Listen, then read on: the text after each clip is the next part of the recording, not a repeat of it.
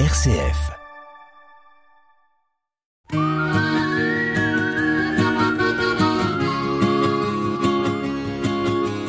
Un billet d'humeur chaque semaine que Nathalie vous propose pour vous interpeller, vous questionner sur une action, un événement vécu ou sur ce qui va se vivre, sur les conséquences de ceci, pour nous permettre aussi d'avoir différents éléments, d'ouvrir notre regard, c'est dans Sollicitez-vous.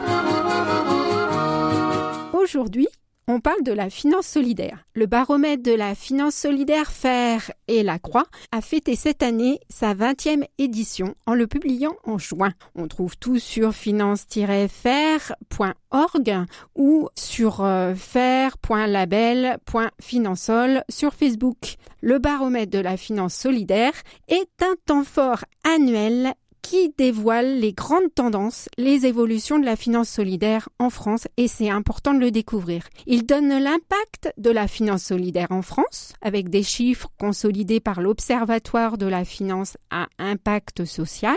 Il regroupe trois reportages centrés sur des initiatives citoyennes qui ont vu le jour grâce à la finance solidaire. Il consolide un cahier pédagogique pour savoir comment épargner solidaire et il publie l'interview d'une personnalité. Si on rentre un tout petit peu dans les détails, on s'aperçoit qu'il y a une infographie sur la finance solidaire en 2021 où l'on voit que la finance solidaire a servi pour 4,6 millions de personnes pauvres, dont 3,2 millions en Afrique, qui ont bénéficié de services essentiels apportés par plus de 60 institutions et coopératives. On voit que ça a touché 38 758 emplois qui ont été soutenus.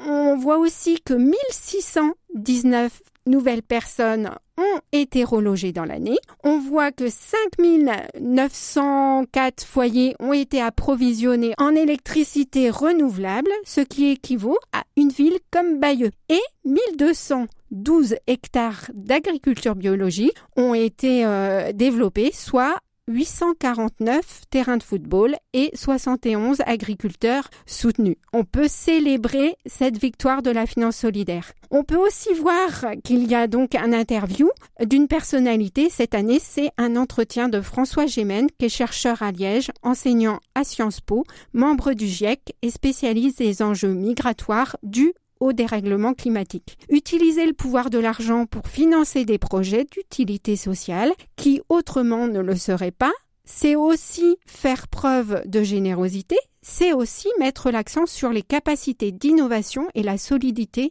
d'entrepreneurs solidaires. Ce sont les buts du baromètre de la finance solidaire. D'autres temps forts de la finance solidaire sont aussi en cette fin d'année pour valoriser les grands prix de celle-ci, ainsi que la semaine. En octobre, FAIR annonce publiquement les 4 ou 5 nominés par catégorie, dont une catégorie coup de cœur qui sollicite le vote des internautes. Ensuite sont annoncés les lauréats durant la semaine de la finance solidaire début novembre. Alors, restez vigilants à ces infos, voire relayez-les, parlez-en autour de vous.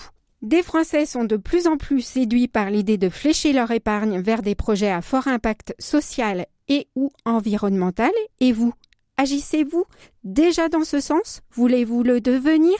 Des réponses dans le baromètre de la finance solidaire, mais aussi auprès de bénévoles référents, référentes finance solidaire, comme Anne-Marie Sonnet, que vous connaissez sûrement ou avez déjà entendu. Surtout, n'hésitez pas à demander les coordonnées à RCF. C'était Sollicitez-vous, Soli pour solidarité, site pour citoyens. Et vous, qu'en pensez-vous?